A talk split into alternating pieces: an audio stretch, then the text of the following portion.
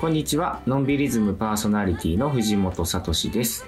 この番組は普段は兵庫県に住んでいる僕藤本が気になる人々をお呼びしてのんびりおしゃべりするトーク番組です。えー今週ものんびり編集部のやぶちゃんとハチと一緒にお送りしていきます。こんにちは、のんびり編集部の矢吹文子です。ハチこと山口遥です。本日も Zoom でつないでお送りしています。よろしくお願いします。お願いします。あのーまたね、いろいろ新型コロナウイルス、ん何でしたっけ？オミクロン？そうですね。はいねえなんかこう怪しくなってきてまたはい再び Zoom の収録になっておりますが、うん、ずっとね僕も秋田にあのしばらく滞在してまして、はい。ね、あんまりねなかなかだからこう移動ができないような状況なんですけど、あの普段行かない銭湯をね最近見つけて銭湯ですか？そうあのね、まあ、銭湯銭湯だけど、まあ、ちゃんと温泉なんですけどうん、あのニカホにねはい。上の湯温泉っていうのあるの知ってます、噂だけは聞いたことがありました。うん。なんかね僕も全然知らず、うんあの前通りがかった時に知ったんですけどめちゃくちゃいい温泉でしたあら、ね、秋田県内温泉はたくさんあるけど、銭湯ってね、なかなかないですもんね。うん、割と海沿いにあるので、はい。あのナトリウム泉で結構こう茶色いお湯でうんうんうん。でねサウナもねあってへえ。そうなんですよ水風呂も結構キンキンに冷えててねうん。これはいい温泉見つけたなと思って。うん、なんかこう楽しみが増えましたねそうなんですよ。移動できないのもね、まあこういうね楽しみをまた見つけたりするからいいもんだなと。ね、家のお風呂もいいけど、うん。ちょっとまた行ってみるのもね、いいんじゃないかなと思います。はい、ということで今週ものんびりやっていきましょう。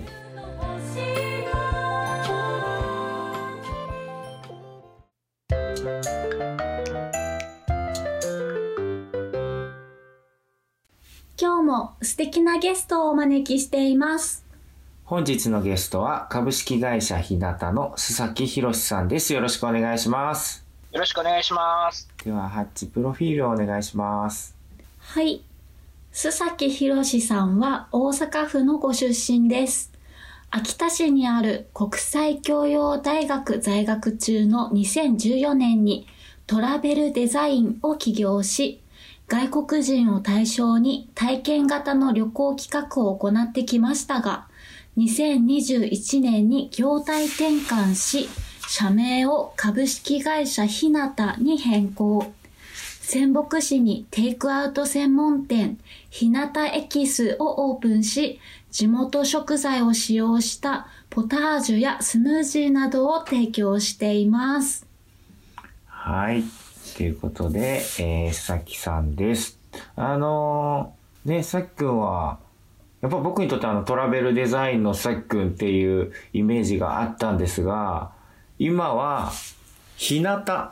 ていう社名になったんですね。そうなんですよ。社名まで変更して、事業も完全に変更して。もともと、なんか、僕がお会いした時は、どこだっけ？羽後町とかにいたんだっけ？そうですね。今、はい、紹介いただいたように、秋田に海外のお客さんを連れてきて、秋田の魅力を発信するみたいな、そんな事業をやってたんですね。その時に確かに魚町でお会いしましたね。そうだね。なので結構ね、あのインバウンドなところをいろいろとこうね、秋田の中でも重要な役割をこれから果たしていくのかな、さっくんは、と思っていましたが、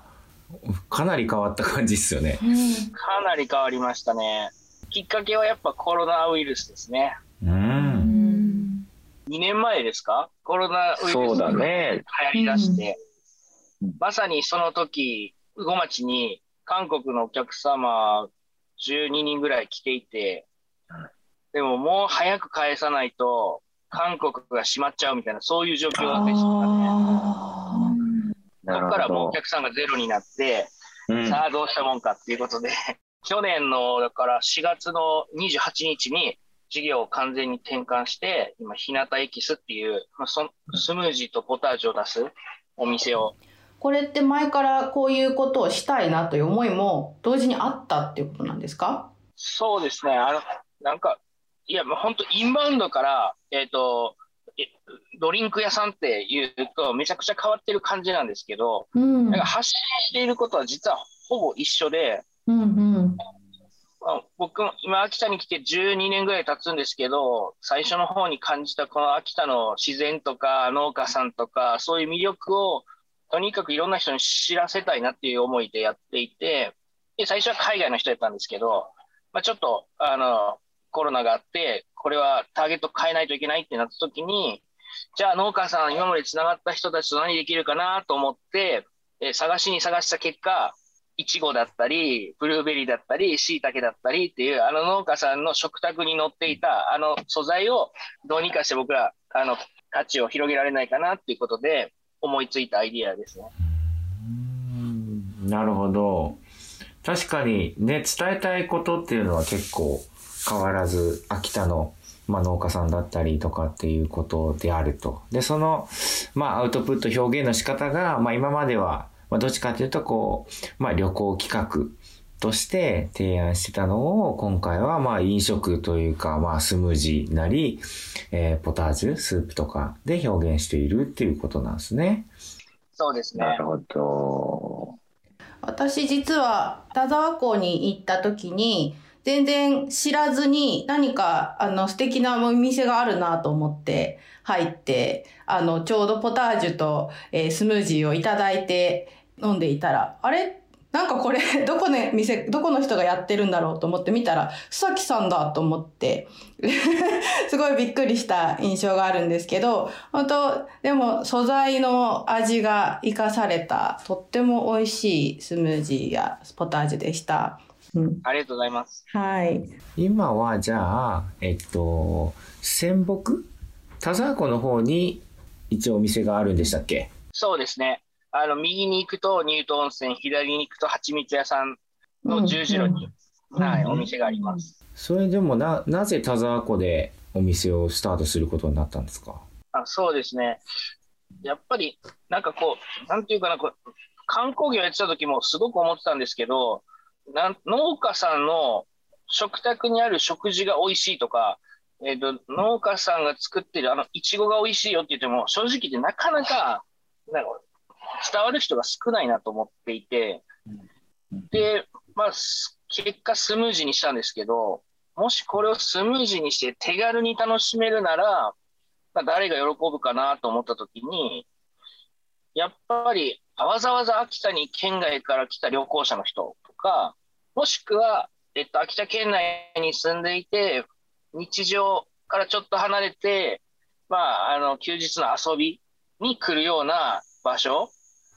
えー秋田市で働いてる人とかが、まあ、休みの日にどこ行こうってなった時の場所に置けば、えーそういったものを受けるんじゃないかなと思って、まずは観光地に置きたかったっていうのが大きな理由ですね。なるほど。確かにその農家さんの食卓の良さとか、そういう素材の良さっていうのを、なんか農家さんいっぱいのね、ところにあの伝えてもなかなか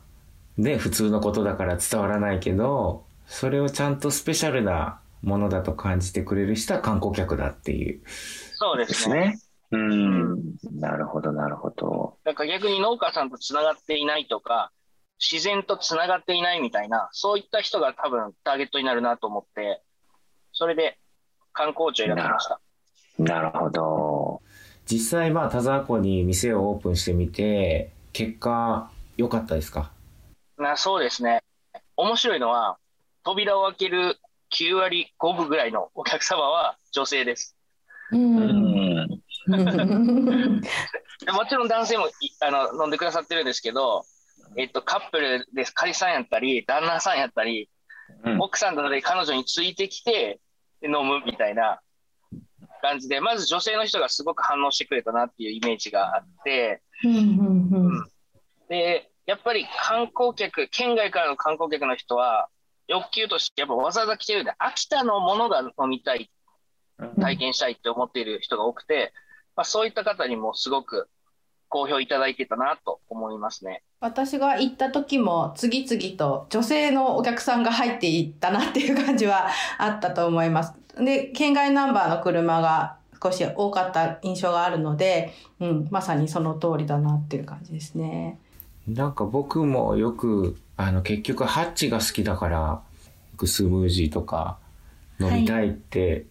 なって、僕もなんかよくいただくことが多いし、女性が9割5分っていうのはうなずけるなと思いました。どうですか、ハッチ？あの、どんなメニューがあるのかなっていうのがすごく気になっています。えっと、最初は春の頃はまずいちごからスタートをするんです。で、これ全部秋田の食材で、旬の食材を使ってるんで、実はその秋田の農家さんのスケジュール通り動いていくんですけど、最初はいちごから始まって、7月ぐらいになったらブルーベリーがなって、で、8月ぐらいはもういっぱいあるんですね。スイカもあるし、メロンも出てくるし、そうこうしてる間に梨が出てきて、桃が出てくるみたいな感じでスムージーは流れていきますね。すごい年中楽しめますね。そうですね。うん。ポタージュの方はどうですか？あポタージュは、あの、いろいろ出したんです。えっ、と、春はほうれん草から始まって、スナップエンドウもやったし、そら豆もやったし、まあ、枝豆やって、あと、実はずーっとやってたのが椎茸のポタージュで、これは、あの、ハウスで作ってるんで、あの、年中取れるってことで、ずっと通年のメニューになりました。椎茸めちゃくちゃ人気ですよ。いやー、いいわ。椎茸僕大好きだからな 飲みたい。やばい。そう、飲みたいです。ねポタージュにするとかなり大量の消費ができるんじゃないかなって思うんですけど、はいはいはい。ね、農家さんにとってもすごく嬉しいことだよなと思って。そうですね。で、ポタージュにするってことは、椎茸、あの、全部ペーストにするので、実は農家さんには、あの、市場に出さない、あの、形がちょっといびつになったり、なんか二つのキノコが一つにくっついちゃったりする、そういういびつなキノコをですね、私たち買って、あの、やってます。どちらにとってもじゃあいい要素がありますね、そうするとね。そうですね。今まであんまお金にできなかったところだと思うんで、まあ余り物って言えば余り物なんですけど、でもまさにそれってあの、私が農家民宿とかに行った時に、食卓に出てくる、あのなんかお裾分け野菜みたいな、まさにあれをリソースに使ってるなと思いますね。なるほど。やっぱりその、さきくんにとっては、こう、原点がその農家民宿の体験っていうのがやっぱり大きかったってことなのかな。そうですね。やっぱ大阪から秋田に来て、一番感じたのは、明らかに生活の中に自然が近くにある。で、なそれをの自然の中で本当に生きてるのが、まあ、まさに農家さんで、なんか雨降ったから仕事の予定が変わるとか、都会ではちょっとあんまか考えられなかったことがいっぱいあって、うん、本当四季折々のこの自然環境の中で生きていて、常に自然とつながっているみたいな感覚が多分一番こう印象として大きくて、で、それが秋田好きになった理由だと思うんですね。なるほど。なんか私も秋田に来るようになってから、なんかこの野菜が出てきたから、もうすぐじゃあ春だねとか、なんかもうすぐ冬だねみたいなのを聞くようになったので、そのね、あの、須崎さんのお店を通して観光できた方もそれを体験できるっていうのがすごくいいなと思いました。本当、ありがとうございます。そうですね。もう今は真っ白な風景なんで、まあいいんですけど、雪は雪で。早くあの、最初の緑の吹きのとを見てみたいですよね。そうだよね。待ち遠しいです。でも本当にさっくんも大阪出身だし、僕もね、普段兵庫県とかに住んでいたりするので、なんかそういうこうね、バッケが出てくる、なんかその喜びみたいなものってやっぱね、向こうでは味わえなかった。で、そっからもうさらに皆さんもなんか燃えるようなあの山菜熱にね、なっていくじゃないですか。ね。で、しかもその山菜もこれが出てきたら次はあれだなとか、ね、さらにこうグラデーション、季節のこうね、春の中だけでもなんかすごくグラデーションがあって、うん、そういうね、細かな移り変わりを感じられるっていうのは、やっぱ秋田の良さだなって、改めて思いますね。本当ですね。うん春ってなんか秋田の人忙しそうにしてますよ。山菜が週替わりで取りに行かなあかんから、どんだけ山行くねんみたいな。待って、待ってました感はすごく強いので、今取らねば、この喜びを味わわねばっていうところは、こう、溜めて溜めて飛び出したみたいな感じなので、さっきのフルーツのお話もなんですけど、秋田って割とフフルーツのイメージってああまりないのかなって県外から見ると。だけど、スムージーになることで、あ、これも秋田で取れるんだみたいな発見にもつながるよなと思って、すごくいい紹介のされ方というか、アウトプットのされ方だなっていうふうに感じましたね。あありがとうございます。この間、あの、14歳の女の子がわ私たちの梨のスムージー飲んだんですけど、うん。買ってくれて飲みながら店を出たんですけど、戻ってきて、なんでこんなに美味しいんですかって言ってきて、これ何とか言って。これ、小鹿の梨だよって言ったら、えー、小鹿の梨ってこんなに美味しいんだって言って、めちゃくちゃ嬉しくなるコメントを残して帰っていきましたよ。あちなみにそのスムージーはあの梨だったら梨だけなんですか？そこに使う果実自体はもう一種類にしてまして、うん、やっぱ僕らが発信する内容って、とそのスムージー自体の美味しさではなくて、やっぱその果実の美味しさを伝えることやなと思ってて、うん、あんまりブレンドすると、あの僕らの技術が入りすぎるんで、それよりももうそのまま、梨なんかほんとそのままですね。それ なるほど。は美味しそうです。へうん、ー確かにあれだね、ヤムちゃん言うように、その、もはや今、秋田でね、あの、いろんな、まあ、リンゴとかももちろんそうだし、ね、まあ、ニカホで言うとイチジクだったり、カズノの方の北限の桃だったりとかね、いろんな果物が取れることは、あの、もうなんか当たり前のように感じてるけど、確かに秋田に来てすぐの頃は、そういう果物のイメージが全くなくて、で、すぐお隣のその山形とかね、のなんかさくらんぼだ、スイカだ、みたいな果実のイメージはすごくあったけど、秋田も本当にたくさんいろいろあるもんね。それこそ小川もね、梨だけじゃなくて、メロンとかもそうだし。ねえ確かにそういうのを伝えてくれるメディアとしてのこのスムージーっていうのも確かにいいいいもんですね。なんかある意味でそのまあいろんな事情があって業態を転換したと思うんですけど結果なんか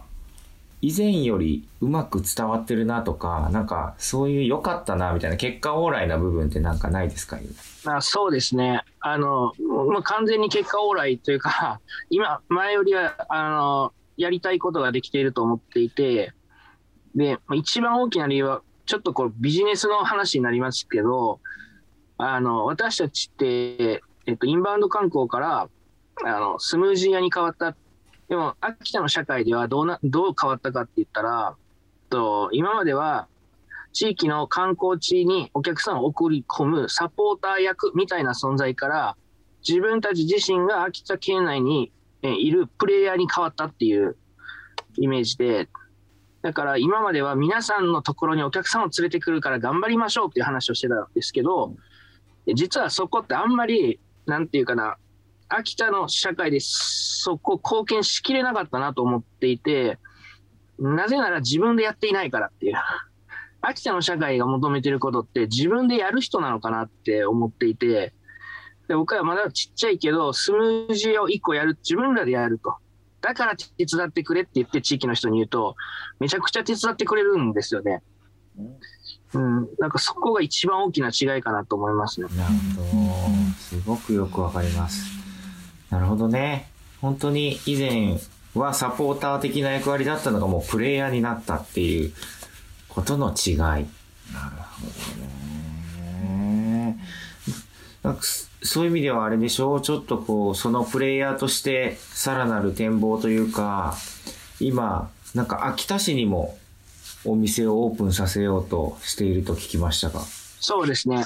あの、今年の4月にもう1店舗、日向エキス2号店を秋田市内にオープンしようと思って、今、まさに準備してます。どのあたりにオープンするんですか？場所は。あ国際教養大学って秋田市優雅にある、あの大学の裏側に、あの、建屋がありまして、そこを今借りて改装しているっていう状況ですね。そこにしたのはなぜなんですか？あの、さっきは観光地に置くことが重要やってお話ししたんですけど、でもそこに置いてみて気づいたのが、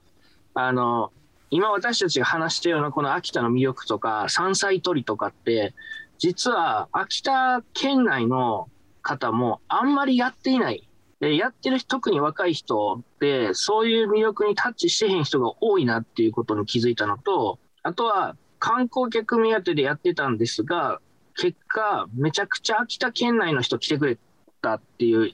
印象があって、あ、だかこれ、観光客、県外の人だけではなくて、秋田県内に、県の中に住んでいる人たちにも伝えたらいいことなんだと思って、それで秋田市にまずオープンしたいなと。さっきの農家にあんまりつながっていない人たちが秋田市には多いと思うんで、うんうんっていうのが一つと、もう一つはやっぱりそれでも、あの、日向感のあるというか、あの農家さんになるべく近いところがいいなと思って、うん。それで優和にしましたね。秋田市内では。なるほど。確かにね、秋田県の中では、やっぱりね、秋田市が一番、まあ割と都市部というか、町だから、ね、そういう、あの、農産物のこう生産のところには少しね、あの、距離がある人たちも多いはずだから、そういう意味ではまた話題になりそうですね、これね。そうですね。あの、今ほんまに、今あの、ここ駐車場で喋ってるんですけど、加工場の。あの、今みんなで必死で DIY して、あの、ペンキ塗ってます。4月の何日っていうのまで決まってたりするの？1日か8日か迷ってます。そうか。ペンキが乾くか乾かないかがわからないんで、ちょっとまだ決められない。楽しみですね。じゃあ、春の訪れとともに、日向エキスの新店舗もオープンするということですね。はいあのちなみに田沢湖の方は冬季休業とかされてるんですか？そうですね。今、あの、冬季休業してます。ーあ、そっかそっか。はい。じゃあ同じ時期ぐらいにオープンするんだろうか田沢湖店は間違いなく4月の1日にオープンします。うん。うんなるほど。はないなるほど。あの、春、バッケとともに、日向エキスのオープンも楽しみにしていただいて、えーぜひね、田沢湖か秋田市に訪れていただければと思います。ということで、本日のゲストは株式会社日向の須崎博さんでした。ありがとうございました。ありがとうございます。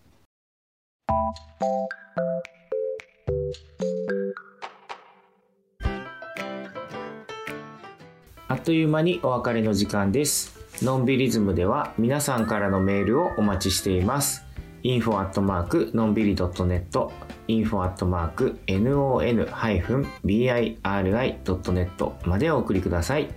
ということで、のんびりズム今週のお相手は藤本聡と矢吹文子とハッチでした。さようなら。